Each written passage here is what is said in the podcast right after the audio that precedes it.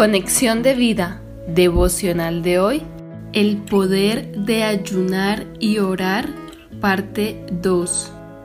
Dispongamos nuestro corazón para la oración inicial.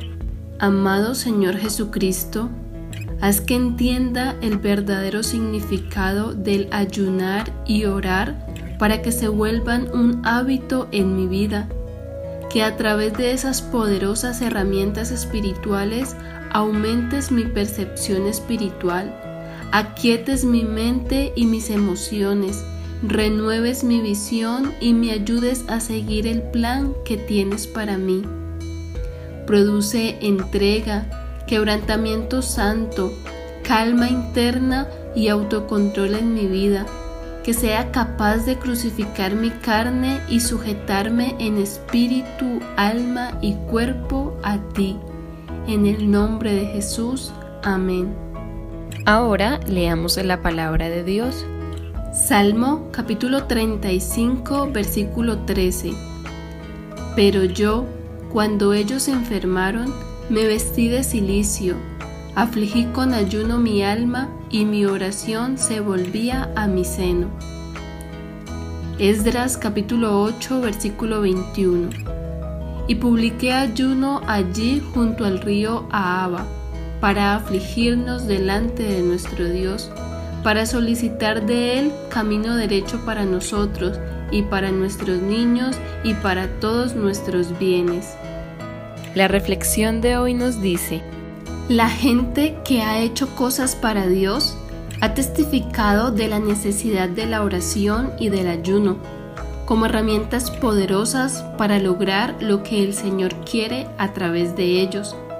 Por eso, debe volverse una disciplina en nuestra vida si queremos hacer su voluntad. El Señor Jesús dijo en Marcos 2.20, Pero vendrán días cuando el esposo les será quitado, y entonces en aquellos días ayunarán. Hablaba de los tiempos de la iglesia después de su ascensión, donde Él sería quitado de esta tierra y necesitaríamos orar, ayunar y permanecer más en comunión con el Espíritu Santo para renovar nuestra unción y estar siempre preparados para su regreso. También para fortalecernos ante los acontecimientos que vendrán sobre este mundo antes de su segunda venida. Hay entonces una necesidad espiritual de ayunar, porque es la manera bíblica de humillarnos ante los ojos de Dios, porque el ayuno trae revelación del Espíritu Santo sobre nuestra condición espiritual, resultando en quebrantamiento, arrepentimiento y cambio. Isaías describe el ayuno como el día en que aflige el hombre su alma. Isaías 58:5 el ayuno es el medio crucial para un avivamiento personal que opera en la obra interna que el Espíritu Santo hace en cada uno de nosotros de manera poderosa. Segunda de Timoteo 1 del 6 al 7 dice, Por lo cual te aconsejo que avives el fuego del don de Dios que está en ti por la imposición de mis manos, porque no nos ha dado Dios espíritu de cobardía, sino de poder, de amor y de dominio propio.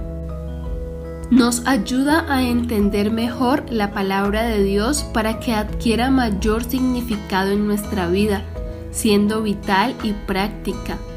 Este transforma la oración en una experiencia más rica y personal, restaura la pérdida de nuestro primer amor hacia el Señor el ayuno es un medio primordial de restauración.